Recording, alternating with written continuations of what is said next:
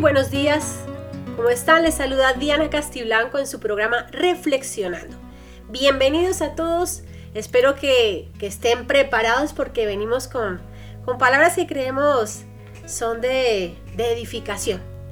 Eh, los saludamos a todos. Les damos la bienvenida a los que se están conectando de aquí de Madrid, del resto de España, de Europa, de Centroamérica, Suramérica, Australia, África, Groenlandia, bueno, todos los países, continentes que se quieran conectar, bienvenidos son. Eh, me da un gusto infinito, les saluda Diana Castiblanco, no sé si ya lo ha dicho y si, ya lo dije, bueno, lo repito. Eh, bueno, em, tantas cosas que, estamos viendo en el día a día te ponen a pensar, ¿verdad? No sé a ustedes, pero a mí me, me generan tantas, muchas cosas, me generan muchas curiosidades me, hacen reevaluar, me hacen pensar y, sobre todo em, me llevan a, darme cuenta lo afortunados que somos de tener a Dios en nuestro corazón. Así es. Eh, no sé si alguno vio un videito que, hice, eh, no por ganarme aplausos, porque no, no es el objetivo, pero quiero contarles que el propósito del videito, no sé si lo habrán visto, eh, era mostrar de alguna manera lo, simple que es, o lo simple no, no me malentiendan, lo sencillo que es llegar a compartir la palabra. Y lo, lo, lo sencilla o práctica o, fácil de digerir o de entender que es la palabra misma. Eh, muchas veces, no sé, no sé si a ustedes les ha pasado, pero a mí me pasa muchas veces que leo algo eh, yo lo entiendo, eh, me lo comparten en la iglesia, ya sea aquí en España o cualquier otro lugar, y lo entiendo. Sin embargo, veo o escucho la misma palabra en boca de otra persona y es 180 grados diferente. Complicada, errada, me llena de carga, me complica la vida. Y ese es uno de los filtros a través de los cuales yo sé a quién debo escuchar y a quién no debo escuchar. Entonces, ¿por qué digo esto? Porque y a esto va todo lo que vamos a hablar el día de hoy. Eh, muchas veces el mensaje, que es lo que hemos estado hablando, es, eh, es básico, es sencillo, es elemental, pero el problema no está en el mensaje, el problema está en quien da el mensaje, quien comparte el mensaje, la trompeta, el emisor, como quieres llamarlo dentro del concepto de comunicación. Entonces, eh, me, me, senté, me senté hace unos días con unos muñequitos que tenía por aquí y me puse a hacer ese, ese pequeño video eh, compartiendo algo que es tan simple, tan del día a día, lo que nos sucede. Y yo sé que a algunos les pareció tonto, que no tenía sentido, que ay, qué gracioso. Y, y bueno, sí, era gracioso, pero tenía una doble intención. La intención era mostrar lo, lo práctico, lo sencillo que es tomar esa llave del Evangelio, abrir una puerta, cruzar hacia el otro lado, cerrar la puerta y quedarme del otro lado y vivir la transformación que se da en el día a día de mi caminar. O quedarme en el lugar donde estoy viendo, donde estoy viviendo y seguir en mi día a día quejándome, agobiándome y sumergiéndome más y más y más en ese tipo de, de, de laguna o de hoyo del cual no puedo salir, que es como esas arenas movedizas, ¿recuerdan? Que a veces, hace mucho tiempo, no he vuelto a ver nada, nada similar, pasaban en las películas, hablando, estoy hablando de, de historia sagrada, hace mucho tiempo, películas donde mostraban a la gente que iba caminando y ¡pum! caían esas arenas movedizas y mientras más se movían, más se sumergían. Y más y más y más, más. Y quien estaba afuera o quien lograba salir le decía, no, no patalees, quédate quieto. Quédate quieto y yo te paso algo para que te, te aferres y ese algo te saque al aferrarte. Porque mientras más te opones, lo que estás, en lugar de querer salir, lo que estás haciendo es sumergiéndote porque estás luchando en tus propias fuerzas. Entonces me pareció súper interesante porque eh, generalmente eso es lo que pasa con nuestras vidas. Cuando batallamos y batallamos con nosotros mismos como nuestra única herramienta para salir de, ese, de esa situación, de ese problema, en lugar de ver una luz, seguimos viendo más oscuridad, más oscuridad, más oscuridad. Entonces, esa es una de las causas del por qué hice ese, ese pequeño, eso, ese mini metraje. No es un cortometraje, es un mini metraje. Para, para animarlos también, para que hagan, utilicen su creatividad y compartan las buenas nuevas de Jesús. No es algo solo para especialistas o creativos al 100% o super profesionales, ¿no? Lo que a ti y lo que a mí nos tiene que importar es llevar las buenas nuevas. Sabemos que funciona, compartámoslo, no nos quedemos quietos. Y bueno, ya entrando en materia, eh, la razón del tema de hoy, que viene todo unido, es una frasecita que escuché, ya la había escuchado y me ha quedado sonando y ayer la volví a escuchar. Y es esta que dice, creerán cuando tengan que creer. ¿Les suena? Y esta frase eh, la podemos aplicar a todo. Y vamos a irnos lo que está, vamos a empezar con lo que está afuera de lo que tenga que ver la parte espiritual, como para que no se me agobien aquellos que tal vez no conozcan de Dios, digan, ay no, pero en esta emisora solo hablan de Dios, qué pereza. Bueno, sí hablamos de Dios porque es nuestro fundamento y es nuestra roca, Jesucristo es nuestra roca, pero queremos que te des cuenta que en nuestra emisora, en nuestra radio, uno más uno, charlamos de una manera amplia, eh, práctica, del día a día y te vas a dar cuenta del por qué Dios es nuestro fundamento. Bueno, creerán cuando tengan que creer. ¿Lo han, se, lo han, ¿Se lo han puesto a pensar o lo han pensado alguna vez? ¿Le han dicho a alguien o les han dicho alguna vez esta frasecita? Vamos a mirar ejemplos varios. Se me acaba de ocurrir uno.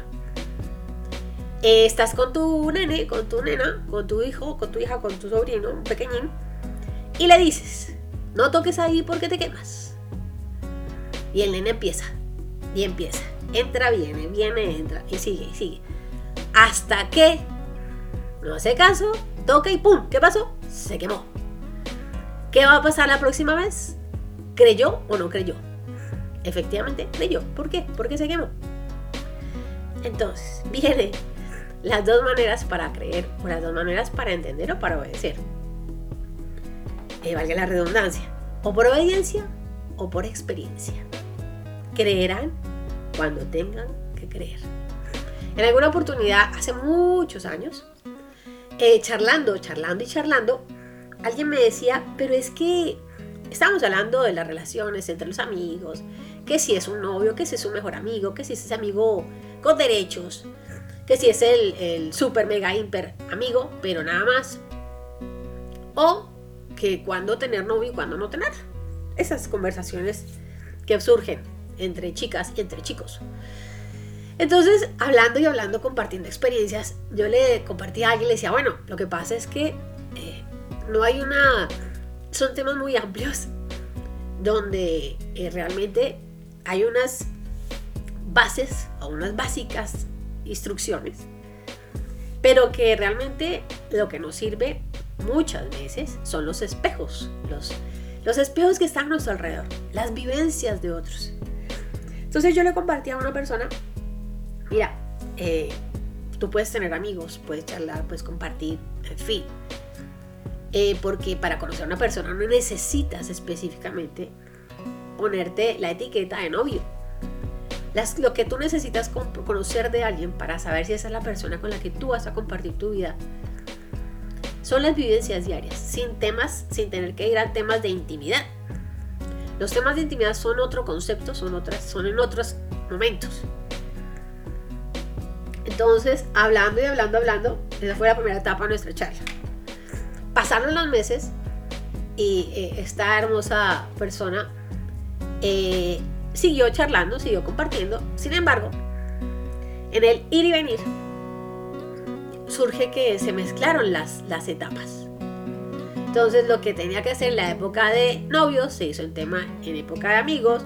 Lo que se tenía que hacer en época de esposos se hizo en época de novios. No me voy a entrar en detalles porque sería absurdo y nos quedaríamos acá hablando eternidades. Tema va, tema viene.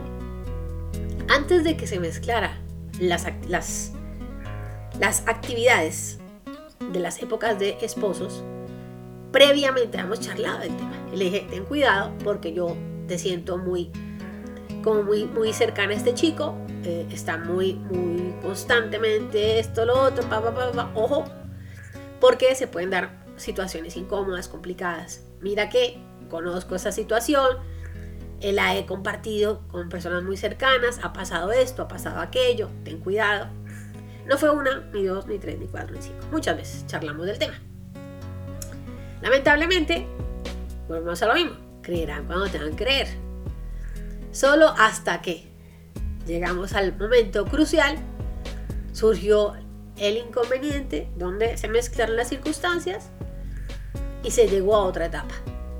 A una etapa donde se les obligó, obviamente, se sentían obligados a organizar sus vidas, se organizaron. Bueno, hoy día, pues colorín color radio, eh, se casaron y todo el tema, ¿vale? Pero a lo que voy es que se anticiparon los tiempos.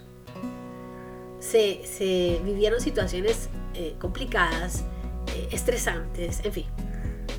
Creerán cuando tengan que creer. En ese momento ya creyó lo que yo previamente le había hablado, lo que la palabra previamente le había dicho.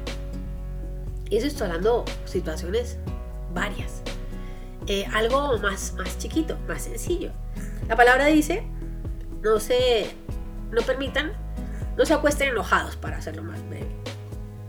Porque le están dando cabida a el enemigo, la división, la la la. Ahora dígame la verdad. ¿Cuántos 100% de sus vidas han hecho caso a, esta, a este consejo que nos da la palabra? El 100% de las veces. Yo no te puedo decir yo, yo no. Yo, yo, nosotros hemos tenido momentos donde nos hemos acostado enojados. Sí, es verdad. Pero al día siguiente nos hemos levantado agobiados. No hemos podido dormir, hemos pasado noches patéticas. Eh, no, horrible. Horrible. Lamentablemente, claro, creerán cuando tengan que creer, creímos en que no es una buena solución eh, acostarnos enojados, porque ya vivimos la experiencia eh, y ya nos, nos dio una alerta de la incomodidad, de lo que no debemos hacer y por qué no lo debemos hacer. Lo ideal sería no llegar ahí, pero estamos hablando de temas lo real y lo ideal, ¿verdad? Bueno, y yéndonos un poquito más a lo práctico. Eh, antes de salir de nuestros países de origen, muchas veces, no digo que en todos los casos, muchas veces se te anticipa, si tienes conocidos aquí, eh, aquí o en cualquier otro país donde hayas ido, te dicen, mira, aquí las cosas están así, así, así, así, así. Tú verás, es tu decisión. La recomendación es que vengas con estas, eh, teniendo esto claro y que traigas esto, esto y esto y esto y prepárate para aquello. ¿Verdad? Algunos dicen, sí, es verdad, me espero, organizo esto, organizo aquello, me voy aquí, ti, ti. Y cuando llegan al lugar, obvio, las consecuencias sean un poquito eh, cercanas a lo que la persona les ha advertido y son llevaderas porque se han, han escuchado el buen consejo. Otros, por el contrario, dicen, no me importa, yo me voy ya, no tengo esto, no tengo aquello, no tengo nada de lo que usted me dice, pero no me importa. Yo me voy ya, quiero irme ya. Creerán cuando tengan que creer. Llegan al país donde querían llegar y en ese instante se dan cuenta que efectivamente las condiciones de vida son así, son así, les ha tocado hacer aquello, lo otro, bla, bla, bla, bla, mil cosas.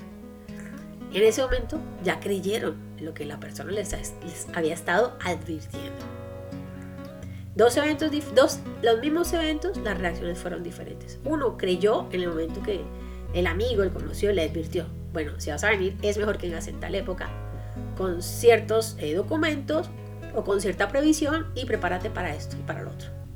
Él creyó porque confió en quien le estaba dando la información. Otro, por el contrario, confió más en sus emociones en su necesidad, justificado o justificada, no sabemos, de irse ya sin importarle los, los consejos o el anticipo que le estaba dando su amigo. Y vivió las consecuencias. Obviamente fue más, más trágico, más complicado eh, vivir lo que estaba viviendo porque llegó, la persona llegaría en condiciones complicadas, en lugares complicados, en fin. Creerán cuando tengan que creer. Eh, ¿Qué más? Por ejemplo, personas que deciden tomar, hacer una carrera donde les han, les han advertido, esta carrera es así, es así, es así. No pretendas, por ejemplo, aquel que se mete a estudiar medicina, se enamoró de la bata blanca. Así mucho les pasa. De que le digan doctor, doctora. De andar siempre con el estetoscopio colgando. Se enamoraron de la imagen. Y les dicen, acá no vas a poder dormir. Dos jornadas van a ser casi 24 horas. Eh, vida personal, poco. Eh, prepárate, ta, ta, ta, ta, ta, ta. Independientemente de la carga de estudios, antes de sacar lo de la carrera. Sacas la carrera, te ha costado y llegas al campo de batalla. O sea, tu día a día.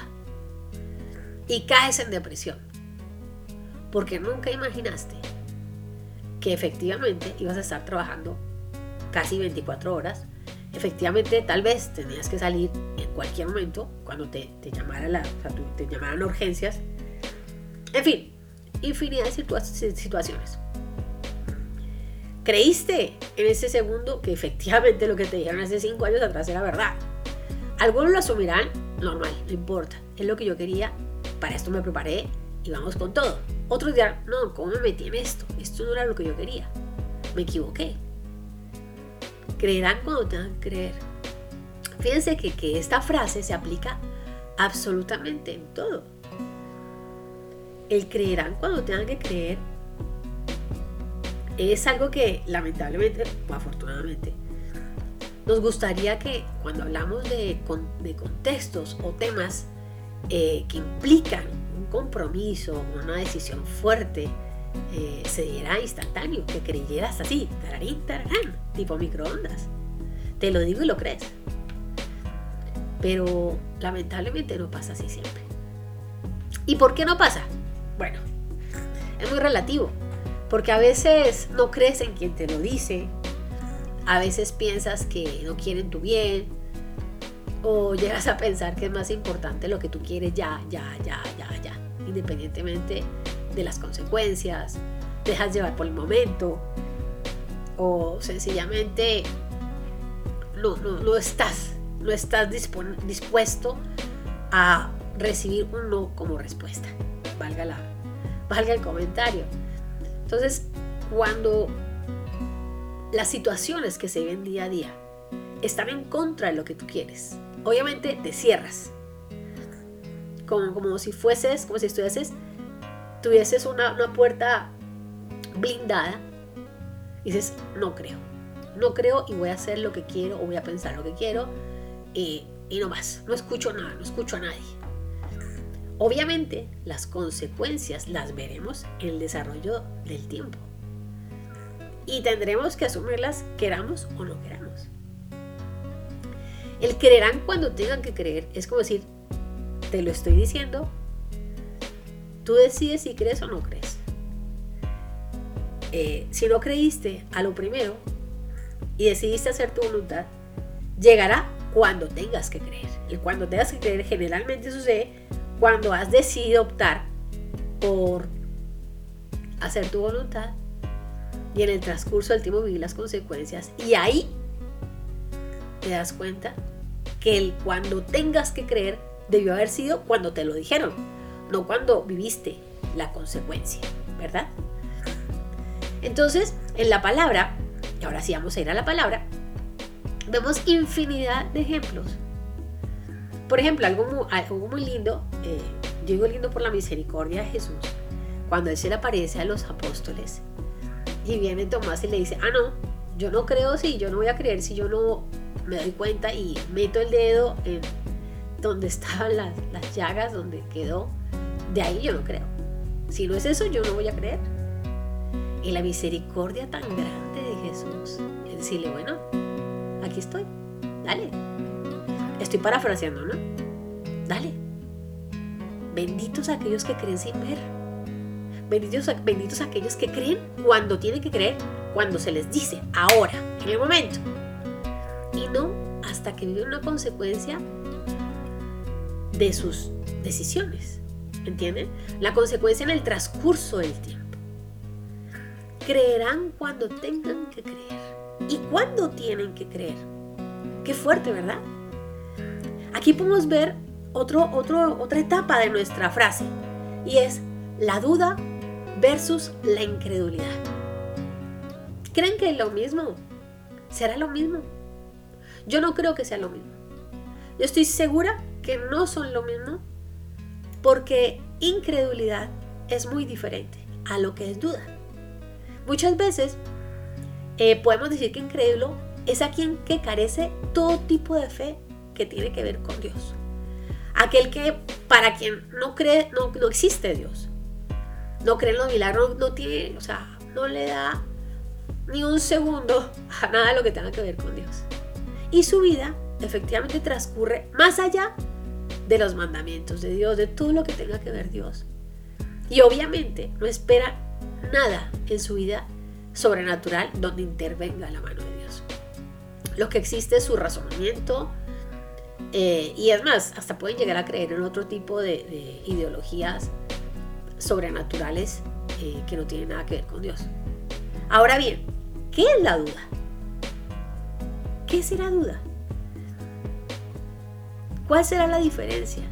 ¿Existe diferencia entre la duda y la incredulidad? ¿Valdrá la pena hacer la diferencia? ¿O viviremos en medio de lo mismo?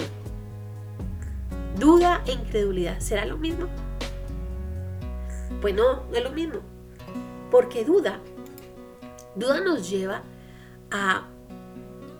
Es como un espacio. Es un espacio. La duda sencillamente es como entrar a reevaluar la incredulidad es una toma de decisión. He decidido no creer. En la duda estás caminando en un espacio complicado, es verdad, pero estás incierto, estás indeciso. Ahora, vamos a ver, ¿qué hacemos con la duda? Yo, en lo personal, he dudado, claro que sí he dudado. Y estoy segura que todos hemos dudado. Si honestamente contestas, todos hemos dudado en algún momento. Y la duda realmente nos afecta, por supuesto. Pero tenemos que entender que una cosa es ser ideal y otra cosa es ser real. La realidad es que la duda nos acompaña. Esa es la realidad. Lo ideal sería que no. Pero nuestra fe en el día a día se va perfeccionando. Aún nuestra fe no es perfecta porque eso significa crecer y día a día ser más fuerte hoy de lo que era ayer. Digamos que nuestra duda puede llegar a ser nuestra fe presente, camino hacia esa fe futura perfecta. Podemos llegar a pensar que dudamos muchas veces de cosas principales y de cosas secundarias, ya que es importante eh, diferenciarlo hay dudas donde eh, vale la pena invertir tiempo para investigar, para ahondar. Pero hay otras dudas en las cuales es como que pasa la hoja. ¿Vale? Sin embargo, este tipo de dudas, hay dudas que, realmente necesitamos prestarles atención. Por ejemplo, cuando eh, llegamos a dudar de de quién soy para Dios, de si existe Dios, de si la palabra, la Biblia, es confiable. Esas son dudas que necesitamos estudiar, necesitamos verificar, necesitamos invertir tiempo. Pero que la duda existe, claro que sí. Si vemos en la palabra Juan Bautista, Juan el Bautista, a quien Cristo llamó el hombre más grande que ha nacido, él dudó él mismo dudó. Él llegó a decir, ¿realmente eres tú? Cuando, cuando les preguntó que si realmente era Jesús el enviado. Y él mismo, él mismo dijo, o esperamos a otro. Eso lo vemos en Mateo 11. Entonces, ¿Qué tengo que hacer con la duda? ¿Cómo tengo que confrontarla? Confrontarme, confrontar a otros. Tengo que darme media vuelta, tengo que juzgarlos, rajarles la cabeza, pegarles con la Biblia, ignorarlos, hacer como si no pasara nada. Pues no. Judas 22 nos dice, tenga misericordia de aquellos que dudan. Es fácil juzgar, condenar, despreciar a los que dudan como si fueran cristianos de segunda categoría. Uf, qué fuerte. Escucha esto. Abre tu corazón. Ahí sí como dice la palabra, que tenga oídos para oír, que oiga. Es fácil juzgar, porque fluye nuestra naturaleza. Es fácil condenar y despreciar a los que dudan como si fueran de si fueran cristianos de segunda categoría. Pero tener compasión de los que dudan es estar allí para ellos, confortándolos y edificándolos. Entonces, esto que estamos leyendo está aplicable también para nosotros. Cuando dudamos, no tenemos que juzgarnos, ni condenarnos, ni despreciarnos, ¿no?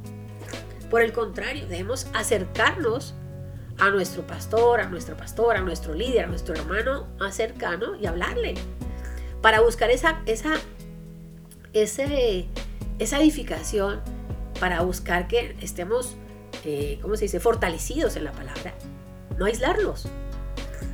Y cuando vemos a un hermano que está en esa situación complicada de duda, de esto, lo otro, acerquémonos para confortarlo, para edificarlo. Ese es nuestro propósito. Nosotros debemos buscar la manera de que nuestro hermano esté abrazado y nosotros debemos involucrarnos, acercarnos cuando estemos así. Necesitamos aprender a tener piedad y tener piedad por nosotros mismos también. Porque muchas veces esto que le pasa, que te pasa a ti o que le pasa al hermano, puede pasarle a otro que viene de afuera y no vamos a tener la información, no vamos a tener cómo cómo hablarle, cómo acercarnos. Y el propósito es estar preparados para dar esa respuesta, para que podamos aprender juntos. Debemos tener compasión de los que dudan. Es una oportunidad para aprender también a tener paciencia. Es una oportunidad. Entonces, aquel que duda es importante también que podamos nosotros, también sacar, es importante para nosotros mismos darnos cuenta que nuestra fe va creciendo en la medida en que nosotros vamos acercándonos a la palabra. Y que en ese desarrollo vamos a ver, vamos a estar, digamos que, expuestos a situaciones difíciles y nuestra fe va a ser probada a través de las tentaciones, a través de los sufrimientos, así como lo vio Job, como lo, como lo vamos a ver eh, en Lucas, cuando habla acerca de la semilla, o lo podemos ver en Romanos, o en Santiago, cuando habla de que nuestra fe, cuando nuestra fe es probada, produce que paciencia, da un fruto. ¿Cuál es? La paciencia. Y esta paciencia busca también que generar esperanza. Por eso nuestras dudas muchas veces vienen en ese proceso de conflicto, en ese proceso de, de, donde nuestra fe es puesta en, digamos que, en el fuego, para ver qué pasa, para, para que seamos fortalecidos. Y es cuando más tenemos que estar abrazados a la palabra, a nuestros cercanos, a nuestros hermanos, a nuestros pastores, a quienes nos fortalezcan. Bueno, ahora, ¿tengo que tener las respuestas de todo? te puedes preguntar eso. Y no, la verdad es que no. Hay cosas en la palabra que están, de alguna manera, secretas, solo le pertenecen a Dios.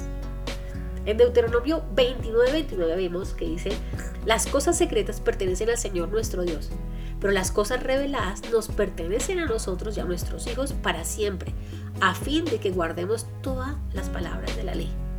¿Por qué lo digo? Porque hay hay muchos temas en la palabra, en la parte sobre todo lo que tiene que ver el Antiguo Testamento, donde a veces no tenemos las respuestas. Y realmente quisiéramos comprenderlo todo, pero hay temas que no. hay muchas cosas que no. Y, nunca y tal vez nunca seremos capaces de comprenderlo o, no podremos explicarlo específicamente.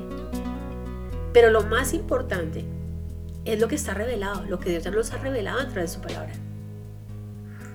Y Dios nos ha mostrado que eso es suficiente para descansar en Él.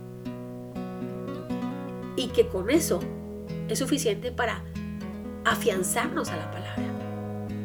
No te pongas a discutir de cuántos hijos después de, de cómo hizo Adán y Eva para, para llenar la tierra y de dónde iban y que, bueno, tantas preguntas que se hacen al respecto que son, la verdad que son arandelas que, que no tienen nada que ver con el fundamento de la palabra. Hay cosas, insisto, cosas principales y hay cosas secundarias. Por eso te animo a que lo que es principal lo mantengas principal. Lo principal de todo el mensaje de Jesús es su entrega, su sacrificio.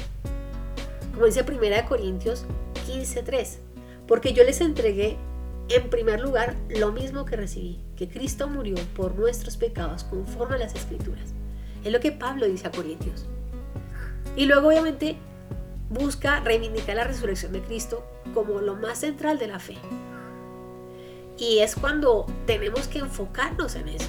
Hay cosas secundarias, insisto, que son secundarias. Y cuando nos empezamos a enredar en esos temas, donde realmente seguiremos en desacuerdo o nunca habrá una respuesta completa, sino estará llena de, de hipótesis, de teorías, de los sociólogos, de los, de los históricos, de los... En fin, tantas cosas. Nunca podríamos tener una respuesta global o completa de cómo fueron ciertos puntos específicos. Pero en lo que se centra el mensaje de la salvación es en la resurrección de Cristo y a Cristo como el centro de nuestra fe. Eso es lo más importante.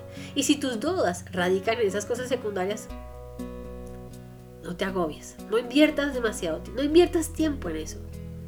Enfócate en lo que tienes que estudiar, en lo que tienes que aferrarte. Es que Cristo, Cristo murió por ti en la cruz. Y que cuando venga, vendrá y tú volverás a la vida no para condenación, sino para salvación. Que tus pecados han sido pagados a través de la muerte de Jesús. Que eres, tienes una nueva vida en Cristo para volver a empezar para empezar con el pie derecho, para restaurar tu vida, para volver a sonreír, para salir de la cárcel de la amargura, la tristeza, la desesperación, el sinsentido de la vida. Ahora, tengamos claro que la duda no es incredulidad. La duda es un puente, insisto, un puente que une la fe presente con la fe que viene, la fe perfecta, esa fe en la cual somos perfectibles día a día a través del Espíritu Santo para hacerlo en Cristo Jesús. Y ese puente tal vez permanezca por siempre, porque siempre somos perfectibles día a día en Cristo. Y como dice la palabra, hasta que a través de esa enseñanza, a través de esa perfección, estemos en la presencia de Dios y seamos perfectibles en Cristo Jesús. Pero cuando estemos en ese tipo de crisis de fe, obviamente tenemos que prestar atención a lo que, en lo que estamos dudando. Y mantener, y mantener eh, la perfecta no, mantener enfocadas, enfocado lo principal.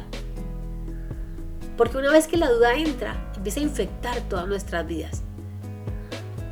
Y podemos interpretarlo de una manera, eh, empezar a llenarnos de dudas de esto, de lo otro, como si fuera una cadena. Y a veces llegamos a pensar que no sabemos ni en qué creemos. Y creemos que estamos en un camino inevitable y una completa incredulidad. Y no es así. Pero por desgracia, cuando empezamos y no atacamos esa duda, o sea, no la, no la estudiamos, no la quitamos, podemos llegar a pensar que estamos llenos como una plaga, es como algo que llega a invadir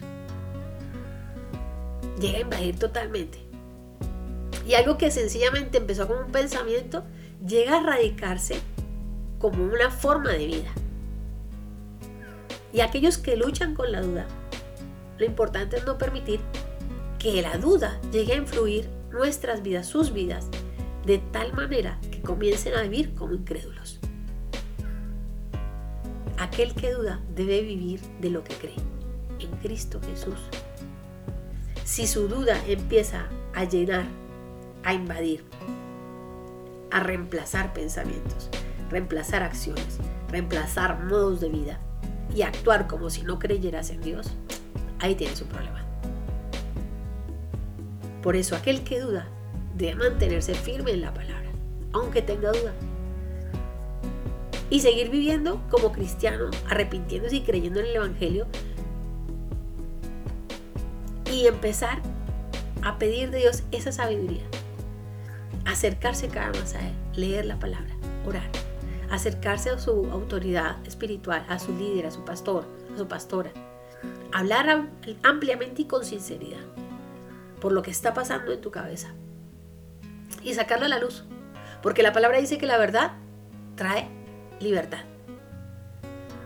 Vas a ser libre, pero tienes que hablarlo sin temor, sin esconder nada.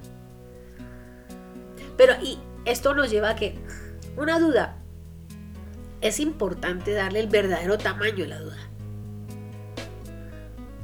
Dar el lugar a la duda tiene o sea, darle el, tamaño normal, o sea, no decir, wow, es que estoy dudando de todo, cuando no es cierto. ¿Me entiendes? Es importante que cuestiones tu duda. ¿Por qué estás dudando? ¿A qué se debe tu duda? Necesitas ser crítico en esos momentos de, de crisis, de estoy dudando de aquí, estoy dudando de allá. A ver, un paso a la vez.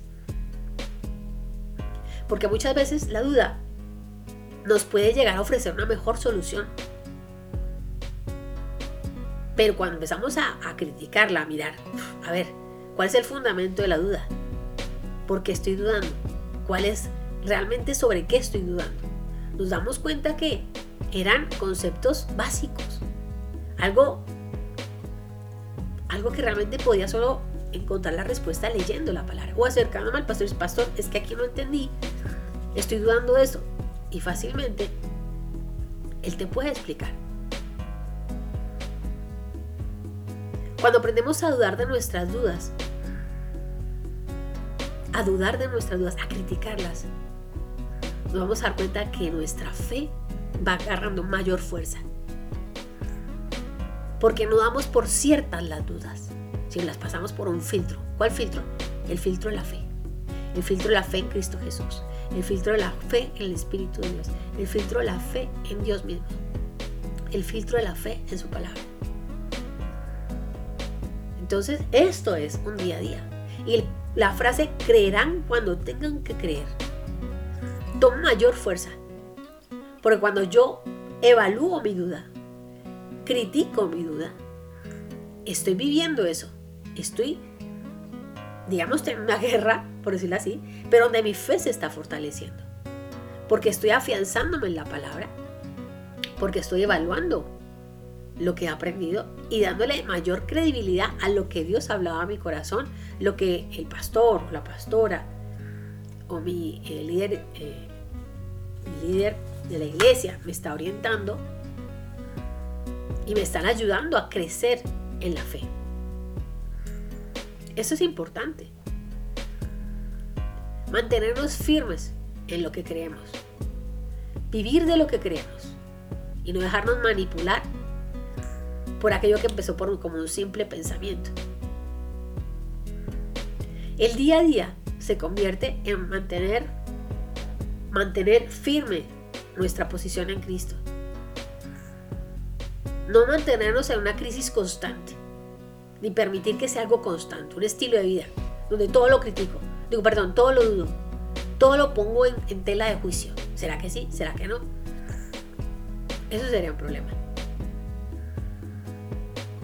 Porque tienes que estar firme, reconocer que si algo que no estás haciendo bien, debes tomar acción y ya, ponerte a cuentas con Dios y listo, vuelta de hoja y seguir adelante. Porque la desobediencia a Dios causa sí o sí un daño significativo en tu fe. Si bien es cierto, eh, luchar día a día. Vamos luchando día a día con el pecado. No somos perfectos. Por ejemplo, luchar con, eh, qué sé yo, con, no sé, una lucha personal que cada uno tenga. Tú tienes una decisión y es querer reinterpretar lo que estás, la palabra, perdón, disculpen, o entender lo que Dios te está mostrando a través de la lectura, a través de las enseñanzas. Si hay algo que tú sabes que debes hacer y no lo estás haciendo, te aseguro que la duda se va a extender y tu crisis de fe se va a ampliar cada vez más y va a ser muy mucho más difícil de superar. Y de pasar a duda, vas a convertirte en un incrédulo. Necesitamos hacer preguntas. Hacernos preguntas. Y cuando estamos hablando con las personas y nos damos cuenta que están dudando, es bueno hacer preguntas pero de una manera amable y en un tiempo adecuado. No se trata de acusar a la gente, porque vimos, sabemos que la persona está, está eh, reaccionando de cierta manera o están actividades o en acciones eh, que no están bien hechas. Sino tenemos que darle la posibilidad a la persona de hablar, de charlar. Porque puede ser que un pecado sea el que esté originando la duda. Y si la respuesta es no, o si la respuesta no se puede, no permite identificar claramente cuál es el pecado, en la conversación, en el día a día. Vas a generar que la persona se pueda eh, cuestionar, preguntar. Y el acompañamiento va a ser que estés, dando ese fortalecimiento a la persona para salir de esa duda y afianzarse en la palabra. Entonces creerán cuando tengan que creer. Cuando la palabra cumple su propósito para lo que ha sido enviada. Porque la palabra es viva y eficaz. La palabra cobra forma de una manera sobrenatural. Entonces vamos a poder disfrutar, vamos a poder andar en libertad, vamos a poder disfrutar de ese día a día, por difícil que sea, pero seguros de que esa fe en ese Dios soberano nos va a mantener firmes a pesar de las circunstancias. Entonces, podríamos llegar a decir que hay dos tipos de personas que dudan. Los que están caminando lejos de Dios y creen que están encontrando la libertad. Y los que sienten que están caminando lejos de su fe y están profundamente perturbados por eso. La diferencia con estos últimos es que al dudar siempre van corriendo a Dios gritando con los brazos extendidos para que Él los ayude. Y este correr, esta disposición del corazón, esta voluntad de creer en ese instante, porque tiene que creer, hace que su fe lo fortalezca. Eso es lo más importante. Es probable que en nuestra vida tengamos siempre la duda latente en distintos temas o que sea algo eh, que surja en distintas situaciones. Pero lo importante es afianzarnos a ese Dios. Y por sobre todas las cosas, tener compasión. Tanto por nosotros cuando entremos en duda, como por los otros. Porque el propósito de esto es que a través del poder del Espíritu Santo seamos fortalecidos, seamos perfeccionados día a día en la fe en Cristo Jesús.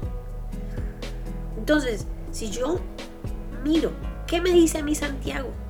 Santiago 2, 14, me habla de lo importante que es llegar a creer en ese Dios maravilloso.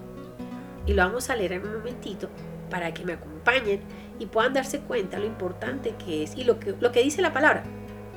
La palabra dice, amados hermanos, ¿De qué le sirve a uno decir que tiene fe si no lo demuestra con sus acciones? Pues esa clase de fe salvar, pues, perdón, ¿puede esa clase de fe salvar a alguien? Supóngase que ven a un hermano o una hermana que no tiene que comer ni con qué vestirse y uno de ustedes le dice, adiós, que tengas un buen día, abrígate mucho y cómete y aliméntate bien, pero no tiene alimento ni ropa, ¿para qué le sirve ese, ese, esa, esa frase? Versículo 17. ¿Cómo pueden ver la fe por sí sola? La fe por sí sola no es suficiente, a menos que produzca buenas acciones. Esta misma es muerta y es inútil. Miren lo importante que es. Versículo 18. Ahora bien, alguien podría argumentar, algunas personas tienen fe, otras buenas acciones, pero yo, dice Santiago, digo, ¿cómo me mostrarás tu fe si no haces buenas acciones? Yo les mostraré mi fe con mis buenas acciones. Versículo 19. Tú dices tener fe porque crees que hay un solo Dios. Bien hecho. Aún los demonios lo creen y tiemblan aterrorizados. Versículo 20. ¡Qué tontería! ¿Acaso no te das cuenta de que la fe sin buenas obras es inútil? ¿No recuerdas que nuestro antepasado Abraham fue declarado justo ante Dios por sus acciones cuando ofreció a su hijo Isaac sobre un altar? ¿Ya ves? Su fe y sus acciones actuaron en conjunto. Sus acciones hicieron que su fe fuera completa. Y así se cumplió lo que dice la escritura. Abraham le creyó a Dios y Dios lo consideró justo debido a su fe. Incluso lo llamaron amigo de Dios. Como puedes ver, se nos declara justos a los ojos de Dios por lo que hacemos y no solo por la fe. Rahab, la prostituta, es otro ejemplo fue declarada justa ante Dios por sus acciones cuando ella escondió a los mensajeros y los ayudó a regresar sin riesgo alguno por otro camino. Así como el cuerpo sin aliento estaba muerto, así también la fe sin buenas acciones está muerta. Miren lo, lo importante que es actuar,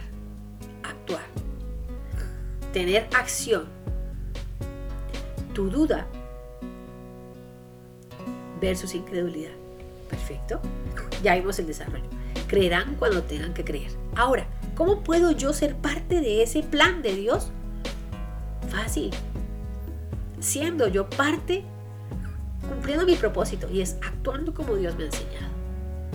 Creerán cuando tengan que creer. Y si yo, como hijo de Dios, que conozco la palabra, soy, eh, digamos que, hacedor de la palabra, puedo ser una herramienta útil en sus manos para ayudar a aquellos que están a mi alrededor a que crean cuando tienen que creer, no hasta que quieran creer, cuando tengan que creer. Lo importante que es esta, esta frase. Vamos a mirar un momento Romanos 4:20. Romanos 4:20 nos dice en la palabra, Abraham siempre creyó la promesa de Dios sin vacilar. De hecho, su fe se fortaleció aún más y así le dio gloria a Dios. Abraham estaba plenamente convencido de que Dios es poderoso para cumplir todo, escucha bien, todo lo que promete. Y debido a su fe, Dios lo consideró justo. Y el hecho de que Dios lo considerara justo no solo fue para beneficio de Abraham, sino que quedó escrito también para nuestro beneficio, porque nos asegura, queridos oyentes, aférrate a esta palabra, nos asegura que Dios nos considera justos a nosotros también si creemos en Él. Quien levantó a los muertos, a Jesús nuestro Señor, Él fue entregado a la muerte por causa de nuestros pecados y resucitados para hacernos justos a los ojos de Dios. Mira lo maravilloso. Estos son los efectos de creer. De creer cuando tienes que creer. Ahora yo te pregunto a ti, ¿Cuándo vas a creer? ¿Cuándo es tu tiempo? ¿Cuándo estás dispuesto a creer?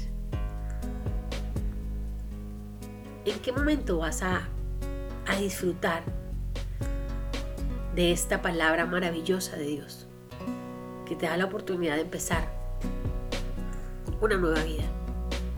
Jonás 3.5 nos dice, después de que Jonás, estoy haciendo un anticipo para entiendan el mensaje, o sea, lo que voy a leer, después de que Jonás cumple el propósito de Dios de compartir la palabra al pueblo de Nínive, miren la consecuencia del pueblo de Nínive, Nínive cuando creyó en el momento que tenía que creer.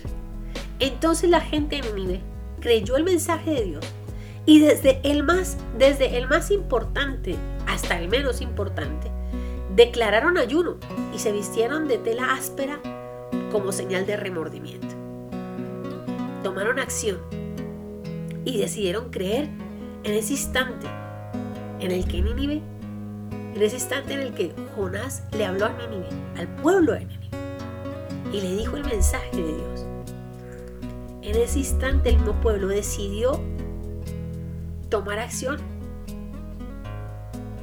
y bajar su ego, humillarse, reconocer que ese Dios del cual les estaba hablando Jonás era un Dios real. Dice el versículo 6, cuando el rey de Nínive oyó lo que Jonás decía, bajó de su trono, se quitó sus vestiduras reales, se vistió de tela áspera y se sentó sobre un montón de cenizas. Entonces el rey y sus nobles enviaron el siguiente decreto a toda la ciudad. Nadie puede comer ni beber nada, ni siquiera los animales de las manadas o de los rebaños. Todo el pueblo, como los animales, tienen que vestirse de luto. Y toda persona debe orar intensamente a Dios, apartarse de sus malos caminos y abandonar toda su violencia. ¿Quién sabe? Puede ser, miren la humildad, puede ser que todavía Dios cambie de parecer y contenga su ira feroz y, nos, y no nos destruya. Y mira lo que hace Dios. Esta es la consecuencia maravillosa. Versículo 10. Cuando Dios vio lo que habían hecho y cómo habían abandonado sus malos caminos, cambió de parecer. La misericordia de Dios infinita y soberana y nos llevó a cabo la destrucción con que los había amenazado. Creyeron cuando tenían que creer. ¿Se imaginan que no hubieran creído? ¿Qué hubiera pasado? Si hubieran dicho, ay, no, ese Jonás está hablando puras chorradas, pura tontería. Es un, es un, uno más de los que vienen a hablar cosas. No creemos en ese Dios. O eso no es para nosotros, eso no es para este tiempo. Aún nos falta mucho. Aún tenemos que vivir muchas cosas. Para luego. Cuando esté preparado, cuando, cuando no tenga pecados. O cuando no tenga tanto trabajo. O cuando mis hijos crezcan. O cuando, qué sé yo, tantas excusas que pueden haber. ¿Qué hubiese pasado? No hubiese habido una segunda oportunidad. O tal vez hubiésemos, hubiesen quedado eh, agobiados, lastimados, fracturados a causa de toda la consecuencia de sus pecados, de todos sus malos caminos. Porque lo que siembras cosechas. Así que queridos oyentes, hoy es el tiempo de creer cuando tienes que creer. Y el mensaje es ese. No dilates más tu toma de decisión. Aférrate a la cruz. Recibe a Jesús. Toma acción. Hazlo por ti. Hazlo por tus queridos. Hazlo por tu entorno. Haz un cambio de vida. Y lo único que tienes que hacer sencillamente es creer en Jesús. Creer es que Él es el Señor de tu vida. Es tu Salvador. Te ayuda a transformar tu vida. Ha pagado el precio. Ha tomado tu lugar en ese juicio donde tú irías para condenación ya pagó ese precio por todas tus malas acciones. Es Jesús el único capaz de hacerlo. No necesitas seguir viviendo encadenado, no necesitas seguir viviendo preso de mentiras, de demonios, de tristezas, de banalidades, de vanidades. Vivir preso de, sueños que solo son sueños y nunca se convierten en realidad. O seguir creyendo que todo depende de, de la brujería, o todo depende de la moda, o todo depende del dinero, o todo depende de lo guapo o guapa que estés, o todo depende del dinero que tengas en la cartera. Yo te invito a que seas libre. De que si tú has dejado tu país de nacimiento y estás acá en una situación complicada, tengas la posibilidad de empezar de nuevo. Y empieces con el pie derecho y dejes, dejes que Dios trae las puertas del cielo y vuelvas a empezar. y que el infierno que tal vez estés viviendo se pueda transformar día a día en tu tierra prometida, en ese lugar que Dios ha preparado para ti. Pero te invito a que involucres a Dios en tu día a día. Que tu agenda, tu día a día se ajuste a la agenda de Dios, no a la inversa. No esperes que Dios sea el genio de la lámpara de Aladino que le frotas la, lo frotas y trarín sale el monito. O que le frotas la barriga y dices quiero tal cosa. No, así no funciona. Dios es tu Padre, Jesús es tu hermano y el Espíritu de Dios tu compañero. Está a tu lado para apoyarte, para aconsejarte, para disciplinarte, para recordarte cada enseñanza de Jesús. Porque Jesús lo dio todo por ti y te ama. Y los planes de Dios son buenos, porque su voluntad es buena, agradable y perfecta. Y Él tiene planes para ti, planes de bienestar y no de mal. Así que en tus manos está. Que creas cuando tienes que creer. No esperes más. No te quedes como el emperador cuando se le acerca, el faraón, perdón, cuando se le acerca a Moisés y le dice, ¿cuándo quieres que quitemos todas estas plagas, si no estoy mal, de las ranas, me parece? ¿Y qué dice el faraón? Mañana. Mañana. Pero si tienes a Moisés, querido, ¿por qué lo haces ya? No, mañana. Bueno, creerán cuando tengan que creer. Que tu día sea hoy. ¿Y qué tengo que hacer? Bueno, en tu tiempo de intimidad, ahora, cierra tus ojos y acércate dice, Señor, te necesito. Yo te recibo, Jesús, te recibo en mi corazón, como mi Señor, como mi Salvador. Tómame la mano, aférrame a ti, perdona mis pecados. Yo me arrepiento por todo lo malo que he hecho. Necesito que entres en mi vida. Necesito de ti para seguir viviendo. Enséñame, ayúdame, guíame. Escribe mi nombre en el libro de la vida y nunca me sueltes la mano. Camina conmigo cada día, cada noche del resto de mi vida. Te doy gracias, Señor, por la oportunidad que me das de empezar, de empezar esta nueva, vida contigo. En el nombre de Jesús, te doy gracias. Amén. Si tú hiciste esta oración, bienvenido a la familia de Dios. Lo próximo que tienes que hacer o que te invitamos a hacer es busca un lugar de reunión. Acércate. Reúnete con otros que creen lo mismo que tú has creído. Y empieza una nueva vida. Si no sabes dónde y estás aquí en España, en Madrid, especialmente en Madrid, escríbenos y podemos ayudarte a conseguir una iglesia. Ubicar una iglesia cerca a tu domicilio o, que te facilite acercarte a ese lugar. Si aún no sabes cómo hacerlo, bueno, puedes mirar online nuestra iglesia.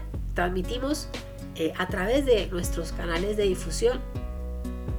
Lo vas a ver acá en Uno más Uno Radio cada domingo para aquellos que aún no tienen ese lugar para reunirse pero acércate, porque Dios está ahí contigo.